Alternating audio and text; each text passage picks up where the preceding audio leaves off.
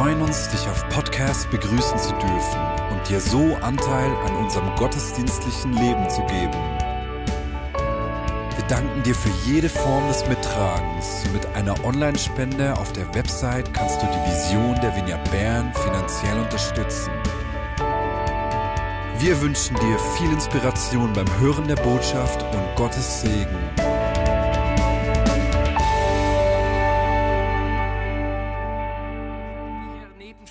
Geführt und das Ganze, die Rückfahrt hat einfach viel länger gedauert. Und wir haben zu diskutieren begonnen, ne? wir haben ein bisschen äh, Krach gehabt und haben uns völlig in der Pampa verloren.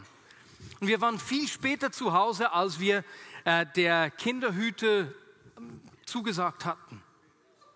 Jetzt, da kann man lachen über so ein Erlebnis, aber geschieht es uns im Leben nicht manchmal auch so, ne?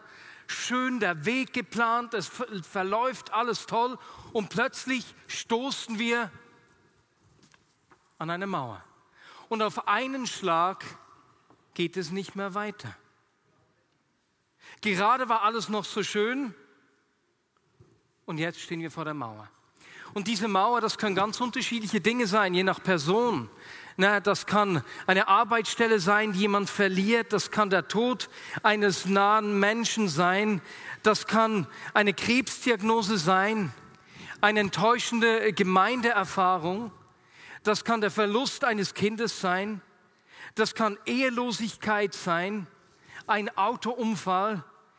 Eine schwierige Situation in der eigenen Familie. Ein zerbrochener Traum oder aber auch einfach nur eine Durststrecke in der Gottesbeziehung.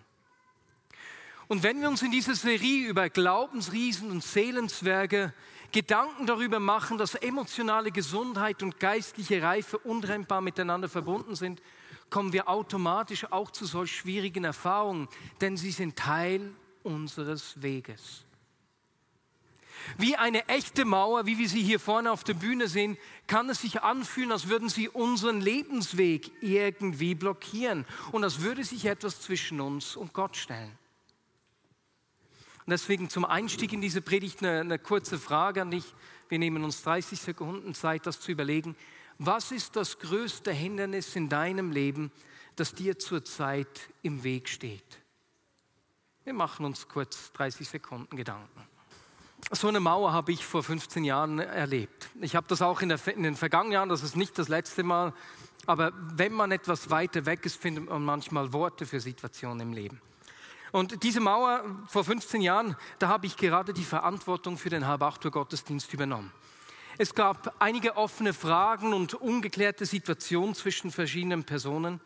Und ich verstand es meine, als meine Aufgabe, in dieser Situation verbindend zu wirken. Äh, dazu beizutragen, dass das Vertrauen zueinander wieder wachsen kann. Und das ist auch geschehen, aber gleichzeitig hat mich diese Situation recht mitgenommen. Während mehr als einem Jahr war ich echt ziemlich bedrückt. Den Gottesdienst empfand ich als depressiv und ich habe mich manchmal gefragt, du könntest gerade so gut von der Brücke springen, als anstatt in den Gottesdienst zu gehen. Klingt etwas komisch, aber habe ich wirklich so gedacht. Und ich habe es dann jeweils kaum verstanden, wenn nach dem Gottesdienst Leute kamen und erzählt haben, wie sie Gott begegnet sind. Ich habe mich gefragt, das ist doch irgendwie gar nicht möglich. Und das zeigt etwas über dieses Bedrücktsein, das ich erlebt habe. Und diese Wolke hat sich nach ungefähr einem Jahr dann auch wieder verzogen. Jetzt, diese Mauer sieht natürlich nicht bei jedem genau gleich aus. Und deswegen habe ich Sarah Maria Graver auch gefragt, zu erzählen, wie das bei ihr war, als sie so an eine Mauer gestoßen ist. Und das sehen wir jetzt im Video. So, einen Moment gab so einen Startschuss und das war, ähm, als ich bei einer Freundin daheim war. Wir haben über, über theologische Sachen diskutiert. Das ist eine Freundin, die jetzt nicht den Glauben so teilt wie ich. Also, die nicht in Jesus das sieht, was ich in ihm sehe. Und ähm, sie hat auch Fragen gestellt und, und ich hatte super Antworten gehabt und so.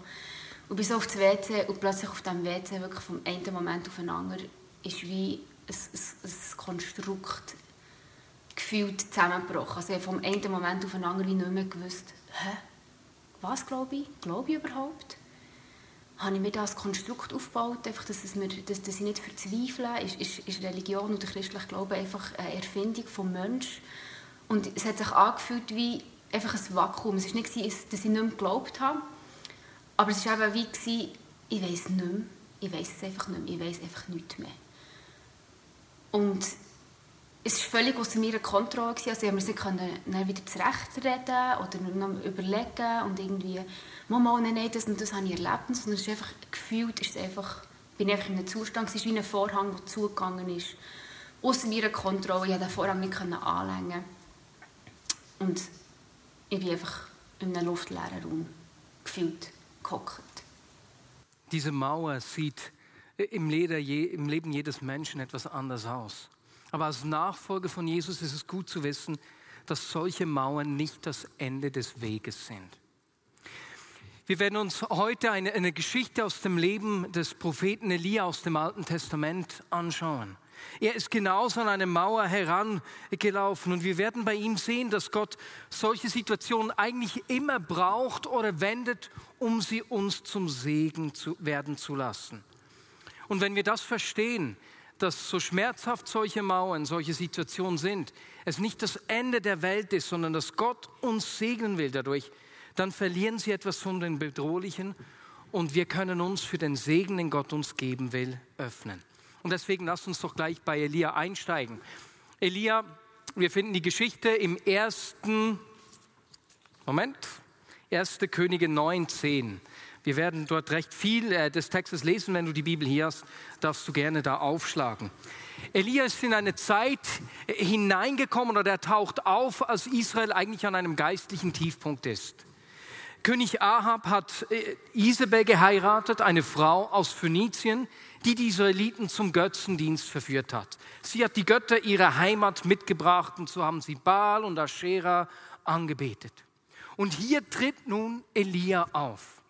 Sein Name bedeutet, mein Gott ist Jahwe. Und sein Name ist Programm. Genau das zeigt er den Israeliten. Elia ist ein richtiger Glaubensriese, zumindest wird er uns so vorgestellt. Und es werden unglaubliche Dinge von ihm berichtet. Zuerst sagt der König Ahab voraus, dass es drei Jahre nicht mehr regnen werde und tatsächlich das geschieht.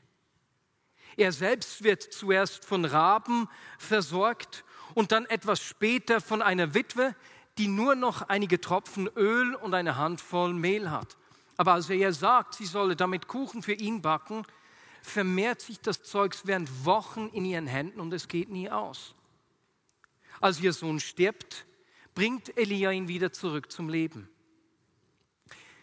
Nach drei Jahren kehrt er zu König Ahab zurück und sagt ihm voraus, dass es wieder äh, zu regnen beginnen wird. Und dabei fordert er 850 Priester von Baal und Aschera heraus, um ihnen zu zeigen, dass es nur einen wahren Gott gibt. Es ist eine echt heftige Geschichte. Und das Volk Israel sieht tatsächlich, mein Gott ist Jahwe. Und dann beginnt es nach drei Jahren wieder zu regnen. Elia ist der Held der Stunde ein richtiger Glaubensriese.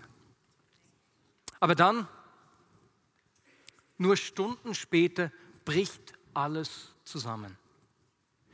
König Isab, äh, Königin Isabel schickt einen Boten zu Elia und droht ihm, dass sie ihm das Leben nehmen wird.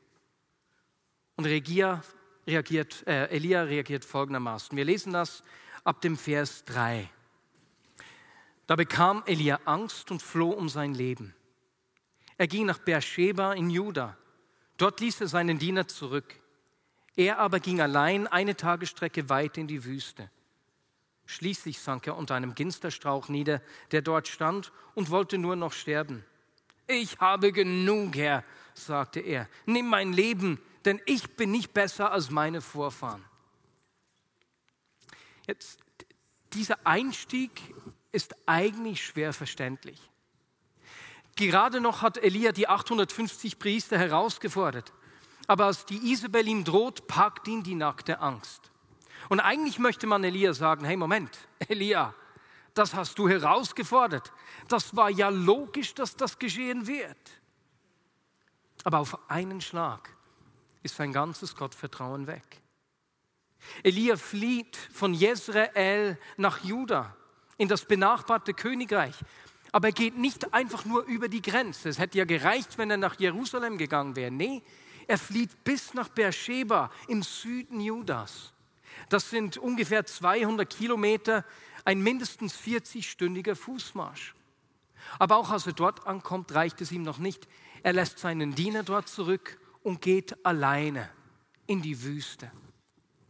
Und spätestens hier ist es offensichtlich, dass Elia nicht einfach nur äh, vor Isabel flieht, da hätte es in Jerusalem gereicht, sondern er flieht vor sonst was.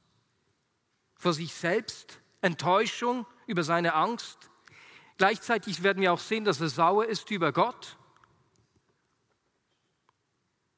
Und wenn wir diese Geschichte lesen, dann, dann klingt es so, als er sagt, Gott, ich bin nicht besser als meine Vorfahren, als hätte er zuvor wirklich geglaubt, besser zu sein als seine Vorfahren.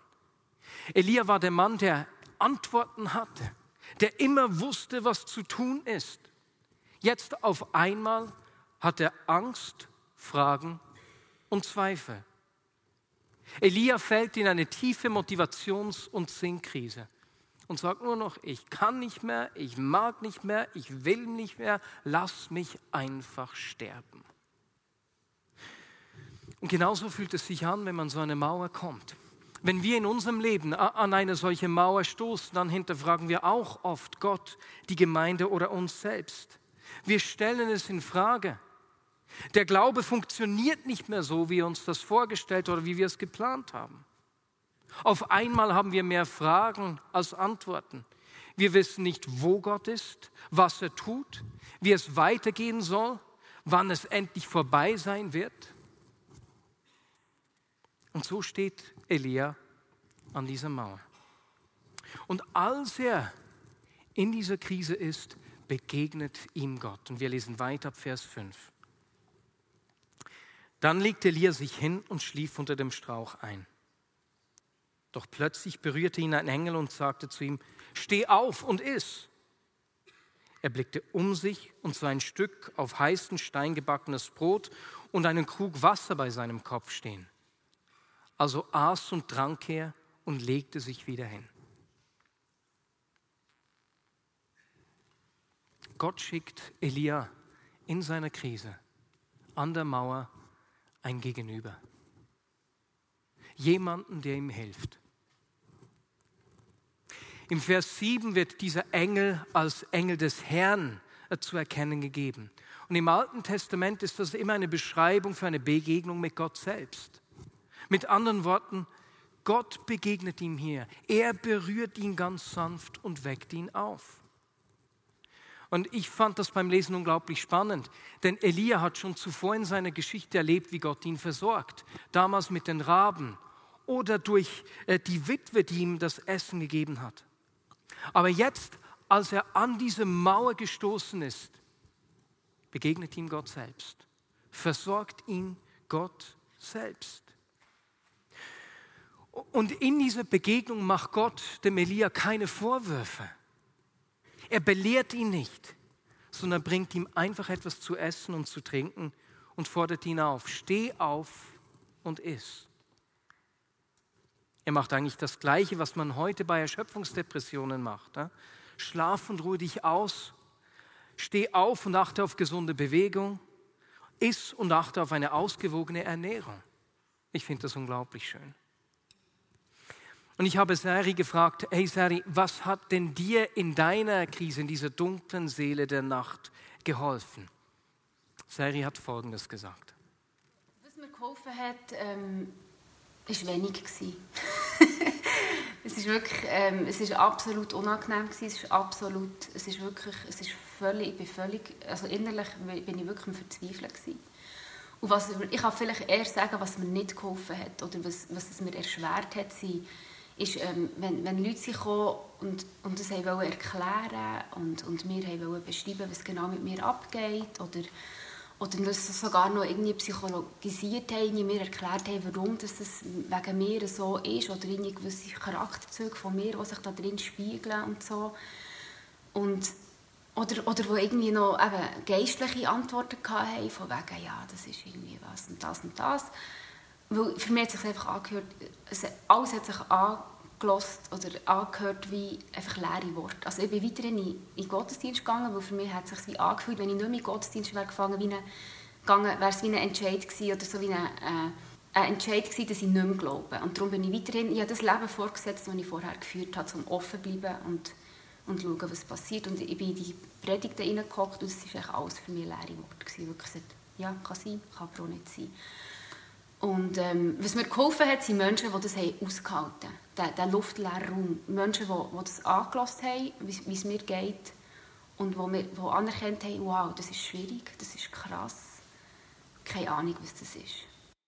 In unserer Geschichte hier bei Elia begegnet Gott ihm ein zweites Mal. Vers 7. Da kam der Engel des Herrn ein zweites Mal, berührte ihn und sagte, Steh auf und iss, denn vor dir liegt eine lange Reise. Er erhob sich, aß und trank, und das Essen gab ihm genug Kraft, um 40 Tage und Nächte bis zum Berg Gottes, dem Horeb, zu wandern. Gott begegnet ihm ein zweites Mal. Und ich wünschte, ich könnte sagen, Gott hat Elisa aus dieser Krise genommen. Er hat die Mauer entfernt. Denn das ist es ja, was wir uns oft wünschen würden in solchen Situationen. Aber nein, Gott erlöst Elia nicht von seiner Enttäuschung. Er führt ihn auch nicht zurück in den Alltag, sondern vielmehr geht Gott mit ihm auf den Weg durch diese Mauer. Vor dir liegt eine lange Reise, heißt auch, du bist noch nicht am Ende. Du hast noch eine Zukunft. Du wirst noch gebraucht. Dein Leben hat noch ein Ziel. Gott hat noch was vor mit dir. Er wird dir auch Antworten geben auf deine ungelösten Fragen. Darum steh auf und bleib nicht liegen. Und an diesem Ort musste sich Elia entscheiden, bleibe ich liegen oder stehe ich auf? Gehe ich weiter oder bleibe ich hier stehen? Und Elia macht sich auf den Weg. Und als er beim Berg Horeb ankommt, geschieht Folgendes. Vers 9. Dort fand Elia eine Höhle, in der er die Nacht verbrachte. Doch der Herr sprach zu ihm, was tust du hier, Elia? Elia antwortete, ich habe dem Herrn Gott, dem Allmächtigen, von ganzem Herzen gedient. Denn die Israeliten haben ihren Bund mit dir gebrochen deine Altäre niedergerissen und deine Propheten getötet. Ich bin alleine übrig geblieben und jetzt wollen sie auch mich noch umbringen. Elia zieht sich beim Berg Horeb in eine Höhle zurück. Und das klingt so mal schön, denn ich weiß nicht, wie es dir geht. Diese Höhle kenne ich genauso. Der Ort, an dem wir uns vor Menschen verstecken. Bei mir ist es die Decke, ich ziehe dann die Bettdecke über den Kopf, dass ich ganz alleine bin. Ich, ich, ich schaue vielleicht äh, Filme, ne, um mich abzulenken, ein Krimi bei mir meistens. Wie, oder an diesem Ort bemitleiden wir uns selbst oder wir machen uns selbst Vorwürfe. Einige essen dann kiloweise Eis oder sonst welche Sachen. Einfach die Höhle. Andere gehen arbeiten wie wild, um sich abzulenken. Aber in dieser Höhle begegnet Gott Elia erneut. Und er fragt ihn kurz und knapp, Elia, was willst du hier? Was willst du hier? Das klingt nicht gerade sehr einfühlsam. Und Elia lädt seine ganze Enttäuschung und seinen ganzen Frust bei Gott ab. Schau mal, was ich alles für dich gemacht habe. Ich habe geeifert für dich. Ich bin als Einziger aufgestanden und schau mal, was rausgekommen ist. Es hat doch nichts genützt. Jetzt bin ich alleine und auch mich wollen sie noch umbringen. Siehst du denn das nicht, Gott? Kommt dir das bekannt vor? Kennst du so Situationen, wo du auch denkst, du müsstest Gott nachhelfen, um ihm zu sagen, was er jetzt tun müsste? Genau das sehen wir hier bei ihm. Elia stellt sich seiner Geschichte, diesem Frust und seinen Gefühlen und teilt sie Gott mit. Und ich finde das so unglaublich befreiend zu wissen, dass in der Beziehung zu Gott mein Schmerz, mein Unverständnis und sogar mein Besserwissen Platz hat. Dass da eine Tiefe von Beziehung ist, indem ich mich so ehrlich äußern kann, dass diese Äußerungen nicht die Beziehung bedroht. Gott antwortet Elia nicht auf seinen Vorwurf. Vielmehr sagt er zu ihm im Vers 11, Geh hinaus und stell dich auf den Berg vor dem Herrn, denn der Herr wird vorübergehen. Zuerst kam ein heftiger Sturm, der die Berge teilte und die Felsen zerschlug vor dem Herrn her. Doch der Herr war nicht im Sturm. Nach dem Sturm bebte die Erde, doch der Herr war nicht im Erdbeben. Und nach dem Erdbeben kam ein Feuer, doch der Herr war nicht im Feuer. Und nach dem Feuer ertönte ein leises Säuseln. Als Elia es hörte, zog er seinen Mantel vors Gesicht, ging nach draußen und stellte sich in den Eingang der Höhle.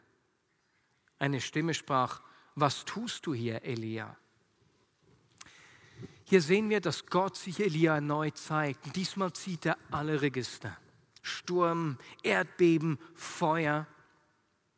Auf diese Art und Weise hat Elia Gott am Berg Karmel bereits erlebt. Er ist mit Feuer gefallen.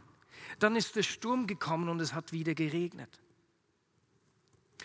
Und nicht nur Elia hat Gottes Wirken so erwartet. Das war die generelle Erwartung in dieser Zeit. Das waren die Gottesbilder, die die Menschen hatten. Auch Baal beispielsweise ist ein solcher Wettergott. Aber nun geschieht etwas. Elia erkennt Gott in einem feinen Windhauch.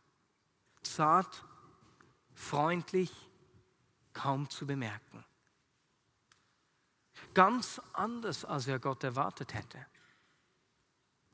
Gott zeigt sich hier in dieser Situation Elia von einer neuen Seite. Eine Seite, die Elia nicht kannte und korrigiert somit Gottes, äh, Elias Gottesbild. Und als er Elias Gottesbild hier challenged, korrigiert, fragt er ihn erneut, was willst du hier? Elia wiederholt die gleichen Vorwürfe. Ich habe für dich geeifert, ich habe alles gegeben und jetzt bin ich ganz alleine. Und dieses Mal antwortet Gott, geh zurück auf den Weg, den du gekommen bist, durch die Wüste nach Damaskus. Wenn du dort bist, salbe Hazael zum König von Aram. Dann salbe Jehu zum König von Israel und salbe Elisa an deiner Stelle zum Propheten. Wer Hazael entkommt, den wird Jehu töten. Und wer Jehu entkommt, den wird Elisa umbringen. Doch 7000 Menschen in Israel will ich verschonen, alle, die sich nie vor Baal niedergeworfen und ihn geküsst haben. Und wenn wir das lesen, scheint es, als würde Gott wieder nicht auf die Vorwürfe von Elia eingehen. Vielmehr gibt er ihm eine neue Bestimmung, einen neuen Auftrag. Salbe Könige. Aber gleichzeitig zeigt Gott Elia, dass auch seine Wahrnehmung von Israel nicht stimmte. Elia, du meinst, du seist der Einzige? Du meinst, ich hätte die Kontrolle verloren? hey, das sind noch 7000 andere, die den Baal nicht angebetet haben. Und Elia beginnt zu sehen, okay, ich habe mich selbst etwas zu wichtig genommen. Ich bin nicht der Letzte. Ich bin nicht der Einzige. Gott ist noch in Kontrolle. Ich muss ihm nicht nachhelfen. Und als das geschieht, ist die Mauer so schnell wieder weg, wie sie aufgetaucht ist. Wir lesen nichts von einer direkten Reaktion von Elia, aber von diesem Moment an ist er wieder der mutige, selbstbewusste, unerschütterliche Prophet. Aber auf diesem Weg durch die Mauer hat er sich verändert. Er hat Gott auf eine neue Art und Weise kennengelernt und hat gemerkt, dass er sich selbst zu wichtig genommen hat. Und ich wollte wissen, Sari, wie, wie, wenn du jetzt zurückblickst auf diese Mauer, auf diese Krise, was würdest du sagen, was hat sie bei dir ausgelöst? Wir hören ein drittes Mal, was Sari sagt. Was sie mir ausgelöst hat, ist, ähm, es sagt viel darüber aus, wo es über mich eingebrochen ist. Es ist eingebrochen in einem Gespräch mit einer Freundin, wo es um theologische Fragen gegangen ist, wo ich Antworten geliefert habe. Und als ich selber so auf das WC bin, dort und habe so gedacht, wow, super, ich habe meine super Antworten geliefert, obwohl ich eigentlich selber gar nicht genau weiß. Und ich glaube, das hat so in mir ausgelöst, so wie so das endgültige, hey, hör auf, Antworten liefern, wenn du keine Antworten hast. Gesteh dir ein, dass du, dass du Mensch bist und dass du nicht Gott bist. Leg zurück, hock zurück, hock ab und lass Gott, lass Gott sein. Und du nicht selber probieren, Gott zu sein. In Situationen, wo du es nicht kannst.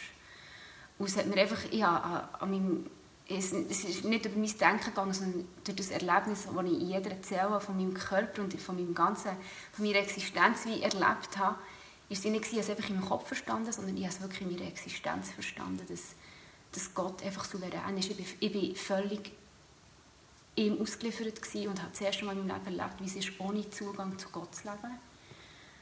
Und habe gespürt, wie, wie, wie, wie verzweifelt es ist und wie, wie, wie stark meine Existenz von seinem Eingreifen abhängt. Und, und kann das wie, durch das er wieder eingegriffen ist, war wieder ein Moment gewesen, vom einen Moment auf den anderen, nach 18 Tagen, ist er wieder eingegriffen, wie eine, also wieder über mir, ist der Vorhang wieder gerissen, ist wieder Gottes Gegenwart wieder auf, auf, auf mich so un, unbeschreiblich und, und uninterpretierbar über mich eingebrochen. Und er hat eingegriffen. Und das, und das erleichtert mir wirklich zu glauben, dass er eingreift, auch in anderen in Leben, ohne dass ich etwas muss leisten oder die richtigen Antworten liefern. Ich kann einfach ich kann zurückhocken und Gott lassen Gott sein in ganz vielen Situationen. Gott Gott sein lassen. Solche Wüstenerfahrungen wie bei Elia oder Erlebnisse, wie Seri sie beschrieben hat, in denen wir an die Mauer kommen, erfahren auch wir in unserem Leben. Schmerz, Enttäuschung. Es gibt solche Höhlen wie bei Elia, in die wir uns zurückziehen und am liebsten nie wieder rauskommen möchten. Und wie bei Elia nimmt Gott uns häufig nicht, nimmt er nicht einfach die Mauer weg, sondern er sagt, ich will mit dir durch diese Mauer gehen. Komm heraus aus deiner Höhle. Und wie er Elia gerufen hat, sagt er auch zu uns, was machst du hier? Denn er will wissen, was unsere Schwächen, unsere Nöte, unsere Ängste, unser Zorn, wie die aussehen. Er ist an uns interessiert. Und wie er zu Elia gesagt hat, tritt heraus und schau mich an, will er auch uns neue Aspekte seines Wesens zeigen.